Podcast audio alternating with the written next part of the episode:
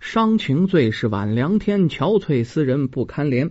药酒催肠三杯醉，寻香惊梦误惊寒。钗头凤斜情有泪，荼蘼花了我无缘。小楼寂寞心与月，也难如钩也难圆。说这么几句定场诗啊。我们说啊，中国呀，地大物博，每一个地方呢，都有特别有趣的爱情传说。啊，我们现在比较熟悉的北京小调《探清水河》就是一个凄美的爱情故事。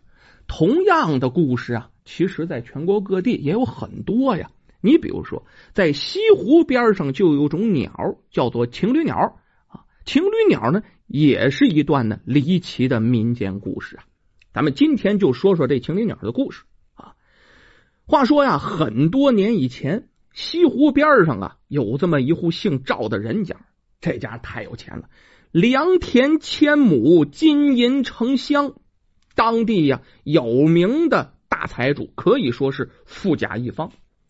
但是钱是有啊，可惜这位赵的财主啊，这位赵老爷家里香火可不怎么旺，膝下只有一女，名唤月娘啊，就这么一个姑娘。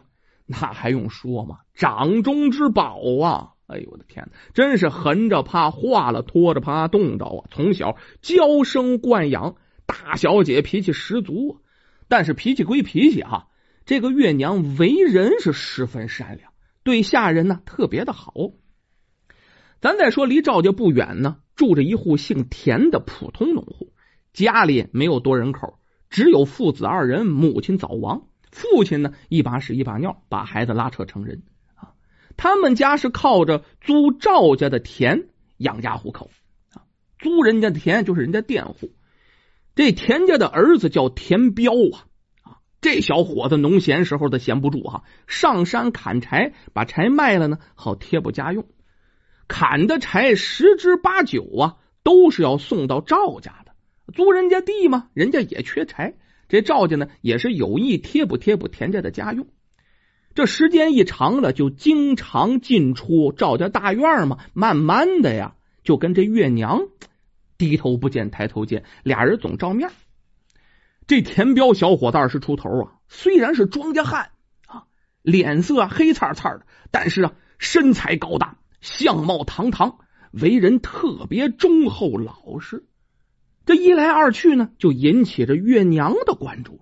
总看总看，这小伙子是越看越顺眼，越看越顺眼。不知不觉当中，就对这小伙子产生好感了。这一有好感呐，就是有意无意的，每次这田彪来送柴的时候，这月娘都主动上前去跟这田彪说说话啊，拿点点心送给田彪啊。有时候啊，还偷偷的拿点私房钱给田彪，那意思帮助帮助田彪家里，家里太穷了。一开始的田彪不好意思拿人姑娘东西去，可时间一长了，老给老给，是不是也就习惯了？是不是就觉得跟这月娘啊关系不错？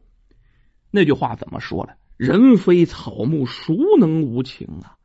这田彪知道这月娘对自己有感情，他本身也特别喜欢这月娘，可是当时结婚呢，讲究是门当户对。这两家地位也就太悬殊了。田彪啊，爱月娘爱的无可无不可，可是这颗爱慕之心也只能是深深的埋在肚子里，不敢说呀，想都不敢想啊啊，不敢越雷池半步。为了感谢月娘对自己的关照啊，这田彪花了半个月的时间啊，把一颗黑狗牙，黑狗一颗大牙哈，使劲磨呀磨呀磨来磨去。磨成了一个装饰品，送给了月娘。他告诉月娘，这东西不值什么钱，就是个黑狗牙。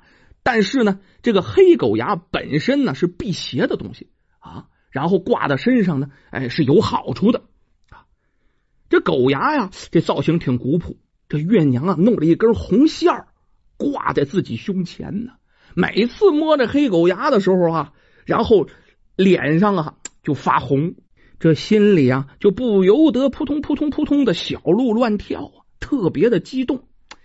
这月娘平常说话呀，大声大气的，咱没说嘛，大小姐脾气。这会儿哦，哎呦，这个温柔啊，这声子跟蚊子似的，跟这田彪就约定啊，这晚上大月亮月上枝头的时候，咱俩西湖边儿一起约会约会，有重要的话跟这田彪说。到了晚上啊，月朗星稀，这田彪的心里啊也是啊揣着个小兔子时候乱蹦啊，早早就来到这西湖边上了，在这水边上来回踱步啊，来回走，长吁短叹。他不知道怎么面对这高不可攀的大小姐，都知道俩人都有情，可是怎么说呢？这话，月娘呢挺调皮，悄悄的来到田彪身后，猛的从后面就捂住了田彪的眼睛。猜猜我是谁呀？能不知道？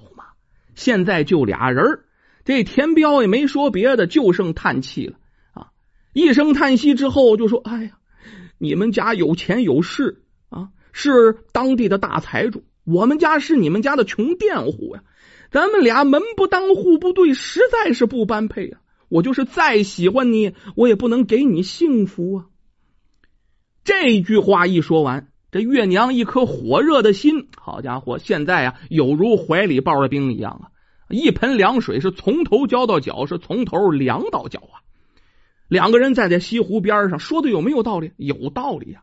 啊望着高挂的月亮啊，两个人谁也说不出话来了。本来挺高兴，可是一想到现实情况啊，嗨，两个人呢，谁也又高兴不起来了。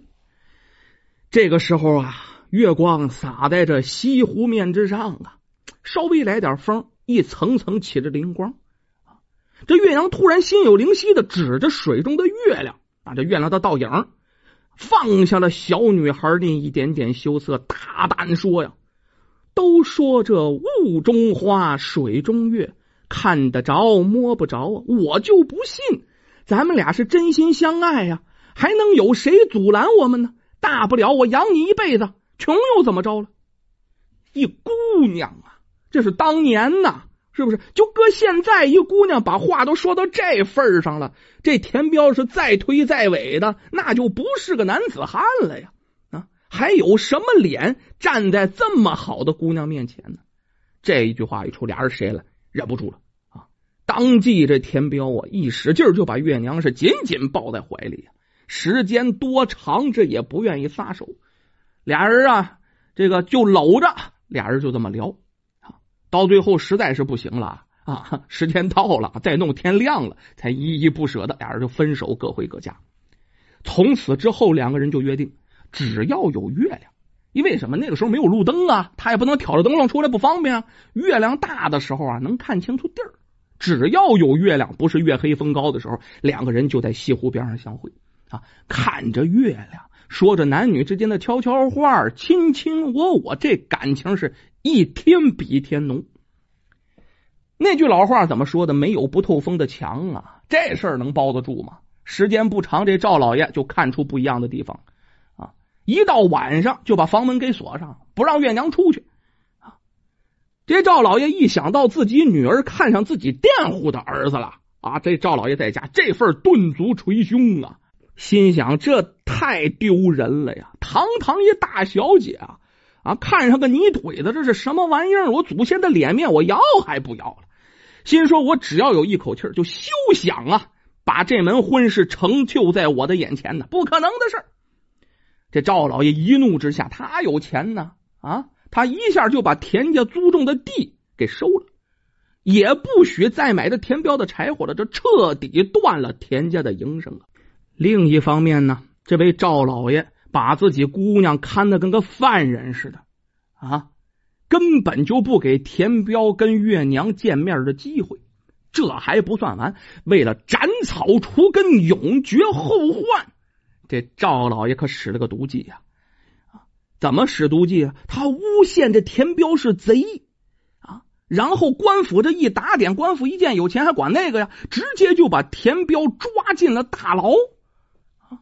我把你弄进大牢里啊，锁到牢门里啊，你还能出来吗？你还能见我姑娘吗？这一切都做完了，这位赵大老爷这才松了一口气，心想：这样女儿啊，总算该死心了吧？这头月娘得知所有的一切以后，有如晴天霹雳一般呢，当时梗一下就过去了，啊，直接就晕过去了。醒来之后啊，茶不思饭不想，整天是以泪洗面。不管家人如何劝说呀，一心只想着心爱的情郎田彪啊。那一个人想一个人，真是受不了啊啊！真是诛心呐！要说人是铁，饭是钢，一顿不吃饿得慌。没过几天，你再看这月娘，原来多好看的姑娘啊，现在是形容枯槁，奄奄一息，就剩最后一口气儿。毕竟是他爹，这赵老爷一看这姑娘，真是铁了心了，无奈之下呀，也不能不要这姑娘的命了呀，捏着鼻子。答应让这田彪放出来，但是条件是今后两个人不能见面。人说爱情重不重要？重要啊！那人命不也重要吗？月娘没办法，只好啊点头答应了。就这样，当天下午啊，赵老爷也说话算话，拿着银子就送到衙门口了。哎呀，衙门口你给钱就行啊啊！于是当天晚上，田彪就被放回来了。但是田彪可不是走出这大牢的啊。这赵老爷之前使了银子了，都想让田彪死在大牢里了。现在这田彪是被家人呢用门板抬回来的，那大牢里的刑具都受一够啊，不得吃不得喝，还挨揍啊！什么样的小伙子，铁打的人也受不了啊！嗯，这一头月娘得知心上人活过来了，这月娘这才放下心来。底下人呢给送了点米汤，好几天呢不吃饭了，不能大鱼大肉的，送了点米汤。渐渐的，这月娘的身体也恢复了。人生最大的痛苦啊，莫过于两个相爱的年轻人不能见面。月娘虽然是啊，身体上恢复了健康了，但望着天边的月亮，心中啊更加思念心上人了。这天晚上，月娘啊对着天边的月亮正发呆呢。啊哎，就听见隐隐约约从西湖边上啊传来挺熟悉的笛子声，立刻就明白了，那一头是田彪田哥哥在想念他自己呀。当时将父亲的警告什么的抛在脑后，不顾一切的奔着西湖边就去了。那位说他怎么出的这院啊？嗨，他自己都不知道怎么翻过的墙啊，好像一下打通了任督二脉，会了轻功似的呀。这奔着西湖，风是风，火是火的就跑去了。果然呢，田彪在那吹竹笛。你看那田彪一边吹笛子一边哭啊，呆呆的望着水中的月亮。两个人一见面，那还用说吗？一下就抱在了一起啊！这下可没什么顾忌了，放声痛哭。两个人都知道啊，今生无缘了，来世咱俩做夫妻怎么样？两个人越想越对，越想越对。那个时候的人呢，也迷信也轴。两个人紧紧相拥，双双就跳进了西湖，俩人殉了情了。第二天，人们从西湖之中打捞起两个人的尸首，惊讶的发现他们是紧紧相抱，十指相扣，怎么都分不开。这人们对这对痴情男女啊感到惋惜呀。这一头赵老爷那头啊，好像没把老命要了，几度昏厥。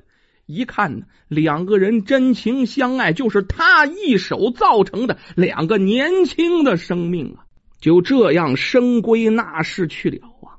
这赵老爷到最后一声长叹，花重金为两个人打造了一个大棺材，把两个人合葬在了一起。